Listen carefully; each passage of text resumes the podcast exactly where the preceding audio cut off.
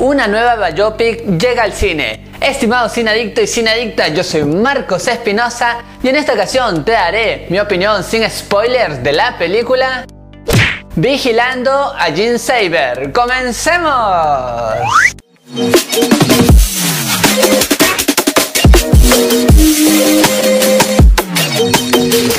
Bienvenidos y bienvenidas a todos a su canal Marco de Cine, su canal en donde les contamos qué tal están las películas y series del momento. Ahora sí, sin más que decirte, iniciamos nuestra crítica. Primero comenzaré hablando de Stewart. Esta actriz es realmente increíble en esta película, no solo por recrear un personaje lleno de energía en los momentos que se necesitaba, sino más bien por también darnos un personaje muy pero muy frágil y eso hace que tú puedas empatizar fácilmente con esta historia, así es que te gusta y sobre todo te interesa saber más.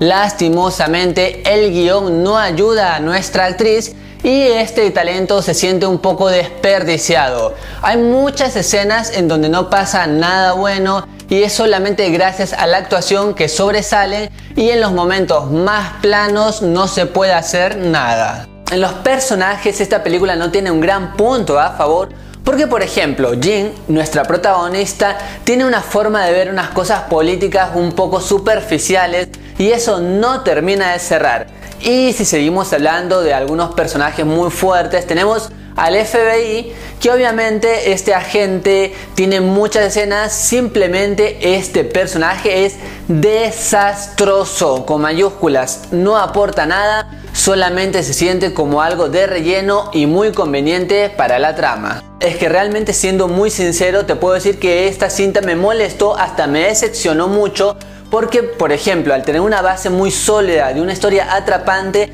no se toma ello, más bien se introduce algo de ficción en cuanto a esta realidad de la gente de Solomon, que sinceramente es una ficción que no atrapa en esta historia y sobre todo logra que uno más se enriede. Ellos son como el parte del eje principal en la película y la actriz Jean queda de lado en muchísimas ocasiones. Si nunca escuchaste la historia de esta actriz Saber, pues acá no vas a entender muchas cosas. Hay cosas sueltas, se pasan de largo muchos detalles, no hay cosas sólidas sobre la muerte de esta actriz y sobre todo hay un desenlace fatal. Realmente hay muchas ocasiones en donde yo me aburrí completamente, de principio hasta el fin. El hecho de que la producción tomara el riesgo de no mostrar una narración desde la mirada directamente de Jin me agradó. Me gustó ese giro, sin embargo, esta historia y este tipo de narración no se mantiene porque, por ejemplo, todo va bien hasta la mitad y después de la mitad hacia el final hay giro tras giro de algo totalmente comercial, una película más del montón que es sinceramente muy predecible. En cuanto al ritmo, la película comienza con mucha energía es como atrapante desde un principio, pero después todo se pierde, es muy aburrido y lento, y ya recién en el tercer acto como que las cosas comienzan a tomar un poco de fluidez y más energía, pero simplemente esperar tanto para estos momentos un poco como que dice entretenidos no tiene tanto sentido. Si no fuera por la actriz Stewart, esta película sería un completo fallo. Vigilando a Jean Saber es una película muy predecible y muy plana que pierde muchísimas oportunidades de contarnos una historia entretenida. Así que por todo lo mencionado, yo le doy dos estrellas de 5.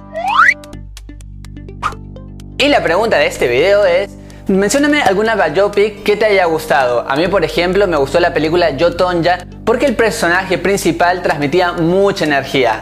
Ahora déjame tú tu respuesta en los comentarios que los leo absolutamente a todos. Y también recuerda que me puedes seguir en todas mis redes sociales, allí me encuentras como MarcoCine8, los links los tienes en la descripción.